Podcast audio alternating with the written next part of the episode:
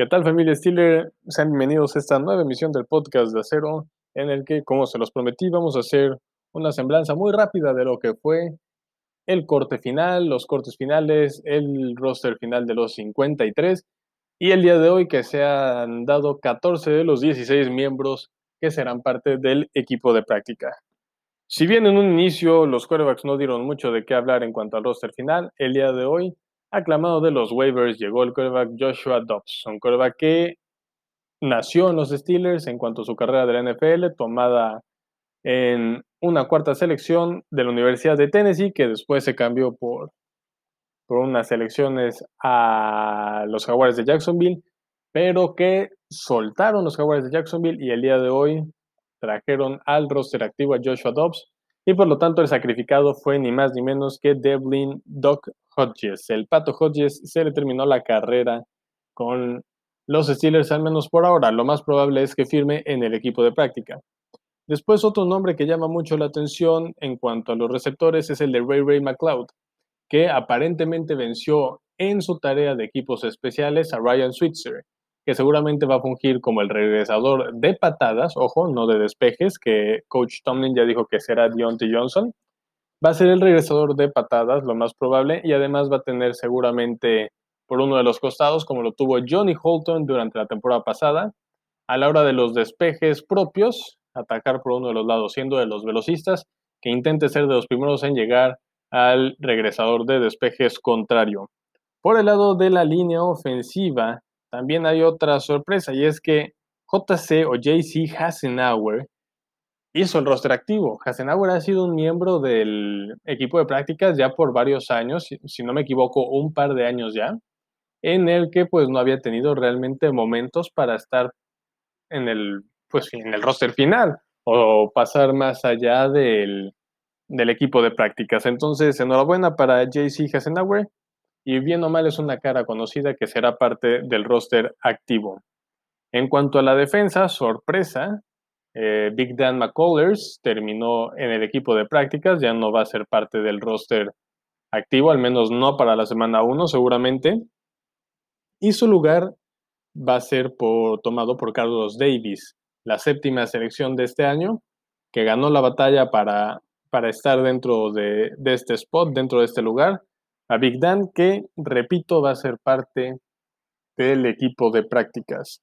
En cuanto a linebackers, realmente no hay sorpresas. Generalmente el equipo mantenía a cinco linebackers externos. En este caso se quedan con cuatro, que van a ser Ola, Dupree, Watt y Highsmith. Y pues ustedes saben que soy un fanático de Tussar Skipper, que ni siquiera en el equipo de práctica va a estar este año. Se había leído que había tenido muchos, muchos baches durante el training camp y lamentablemente para Tusser Skipper esto resultó ser cierto y no va a ser parte ni siquiera del equipo de práctica de los Steelers. En cuanto a safeties, realmente ninguna sorpresa a la hora que se da el roster final, teniendo a Marcus Allen, Curtis Riley, Terrell Edmonds, Jordan Dangerfield y Minka Fitzpatrick, pero que el día de hoy hubo otro movimiento similar al que hubo con Joshua Dobbs. En este caso, el que llega es Sean Davis, que se había ido al equipo de Washington. Qué raro decirles así. este, y, lo traen después de que lo suelta, lo suelta Washington. Y para hacerle su lugar, pues al que terminan sacando es a Curtis Riley, que va a ser miembro del equipo de práctica. Sin embargo, aquí este movimiento sí me deja un poco dudoso. Y ahí les va por qué. Y es que Sean Davis perdió la batalla con Troy Apke, que realmente no ha sido un safety espectacular en su carrera con Washington, y pierde también con Cameron Coral, que fue una séptima selección de draft este año. Entonces, eso me deja muchas dudas de lo que puede hacer Sean Davis el día de hoy, porque sí, sabemos que tuvo una temporada más o menos con los Steelers pero para mí valía más la pena darle esta oportunidad a Curtis Riley, que vino haciendo bien las cosas, que fue suplente, que se paró en el lugar de Terrell Edmonds cuando este tuvo una lesión en el training camp. Pero bueno, a final de cuentas son las decisiones que se tomaron a cabo. Y obviamente en estos nombres que les mencioné, tampoco se encuentra el, de, el del safety tomado durante este draft, que es ni más ni menos que el buen Anthony McFarland, Antoine Brooks, perdón, Antoine Brooks.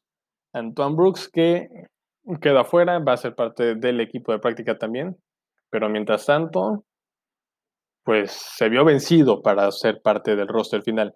Y finalmente la gran sorpresa y del que todos vamos a estar hablando seguramente por algo de tiempo y que da mucho gusto que haya jugadores de este tipo que salen de la universidad sin ser reclutados en el draft, que logran hacerse un, un, espacio en cada uno de los cortes de, de, roster que se van dando durante el off-season previo al inicio de la temporada y que da gusto ver que alguno se queda en el roster final. Y estoy hablando de James Pierre. Este, este jugador es muy curioso porque se tiene como cornerback, como esquinero, pero en su último año de, del fútbol americano colegial, él funge de, como safety. Entonces, esto es muy interesante porque tenemos aquí un híbrido que puede cubrir prácticamente todas las posiciones en cuanto al backfield, en cuanto al área de secundarios, como James Pierre, y que bien o mal como, como agente libre novato, pues es muy bueno que, que haya sido él el que se haya ganado un lugar en el roster final. Después, ninguna sorpresa, Hayden Sutton, Nelson Hilton y Justin Lane, que incluso yo lo podía ver en peligro debido a este, a este joven James Pierre, pero bueno, al final de cuentas hacen los dos parte del, del equipo final, del roster de los 53, y en cuanto a equipos especiales, tampoco ninguna, ah, tampoco hay alguna sorpresa, se quedan Jordan Berry y Boswell como despejador y pateador respectivamente, y Cameron Canaday como el long snapper. También algo que, hay que referir en cuanto a los safeties es que Marcus Allen es el que vence Antoine Brooks en esa posición, por ese spot en el roster.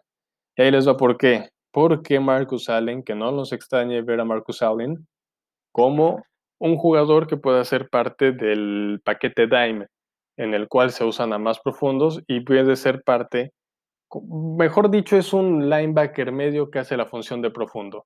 Y este va a ser Marcus Allen en cuanto a los Steelers puedan usar este tipo de paquetes, el paquete Dime. También otra cosa que hay que mencionar y en cuanto a Dan McCullers es que su salida se puede dar debido a que precisamente Pittsburgh va mano más de estos paquetes, tanto del nickel como del dime. Entonces no necesitan, no necesitan ya un tackle nariz puro. Y aquí es donde podemos entender un poco más, hablando obviamente de lo de Dupree, pero un poco más el por qué se desprende de Javon Hargrave, los Steelers, durante el inicio de la agencia libre de este año. Entonces, como tal, no hay algún tackle nariz en el equipo, salvo Isaiah Box quizá, pero como tal no hay un tackle nariz. Y esto es seguramente porque vamos a ver mucho del paquete nickel y del paquete dime. Por algo son cinco safeties y que son seis cornerbacks esto es muy interesante y hay que estar pendiente porque seguramente los Steelers van a obtener una formación a la defensiva muy similar a la que tuvo Nueva Inglaterra por mucho tiempo, teniendo más profundos que gente en la línea, pero que para el juego del día de hoy es demasiado útil, hay que decirlo.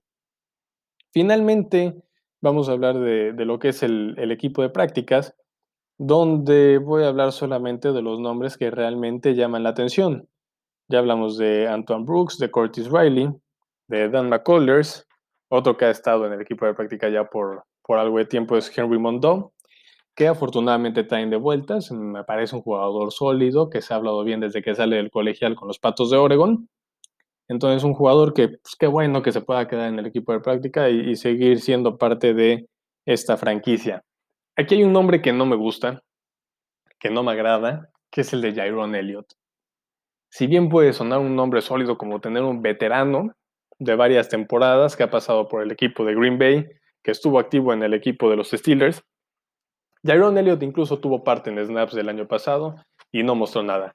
Para mí esa es una decisión donde no solo por el hecho de que haya sido tu Skipper el sacrificado, pero hubiera preferido que trajeran a otro jugador en lugar de, de quedarnos con Jaron Elliott. Otro nombre interesante es Dion Kane, que también tuvo parte la temporada pasada debido a la baja de receptores que, tuvimos.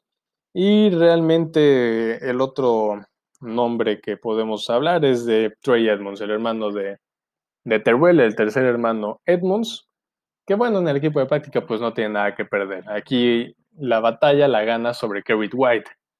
Entonces mis dos jugadores favoritos que podían ser oveja negra para quedarse en el roster final, en el roster de 53, no terminó ni estando en el equipo de práctica.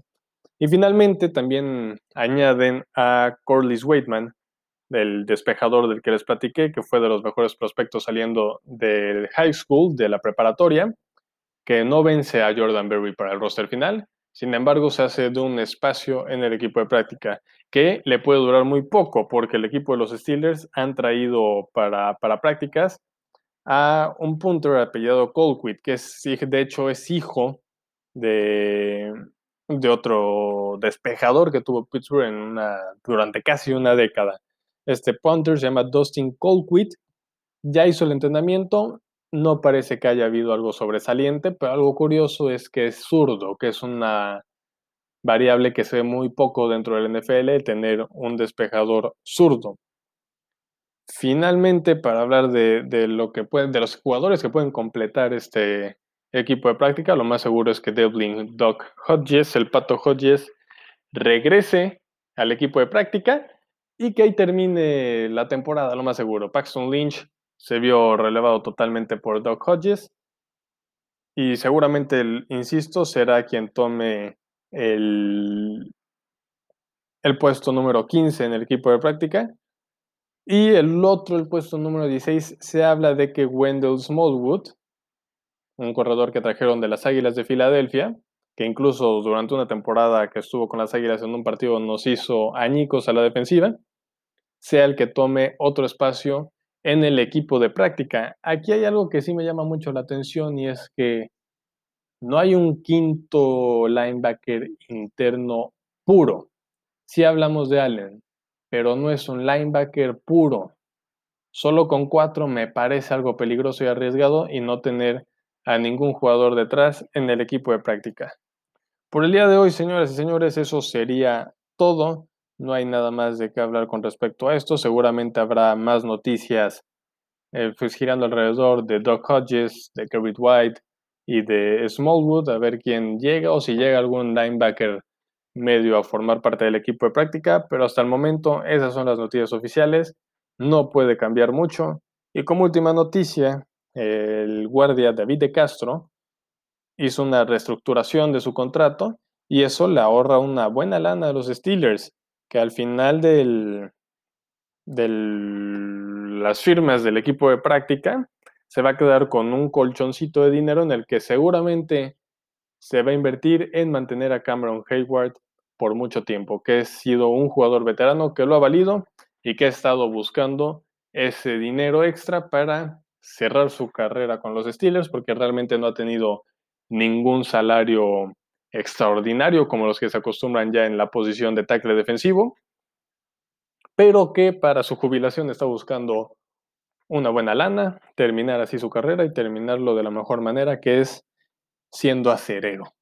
Entonces seguramente ese dinero va a ser destinado a él. Durante esta semana lo vamos a ver porque generalmente los Steelers cuando hacen una extensión grande la hace previo al inicio de la temporada. Con eso terminamos este episodio del podcast de Acero. Nos vemos el viernes para hablar sobre la previa contra del partido contra los Gigantes de Nueva York. Muchas cosas que analizar del equipo contrario y puntos que habrá que, que hacer notar en cuanto a los pros que pueda tener el equipo contra los gigantes de Nueva York. Con esto me despido. Quiero mandar también un saludo fuerte a Jesús Morales, un amigo mío que me ha estado apoyando durante este proyecto, y a todos y cada uno de mis compañeros, amigos, a mis papás, a mi novia que me han apoyado también a lo largo. Y a todos ustedes, gracias por escuchar. Por favor, comenten, dejen ideas, dejen noticias, dejen lo que les plazca, sugerencias, preguntas. Les aseguro que las voy a contestar. Un abrazo a todos, feliz domingo.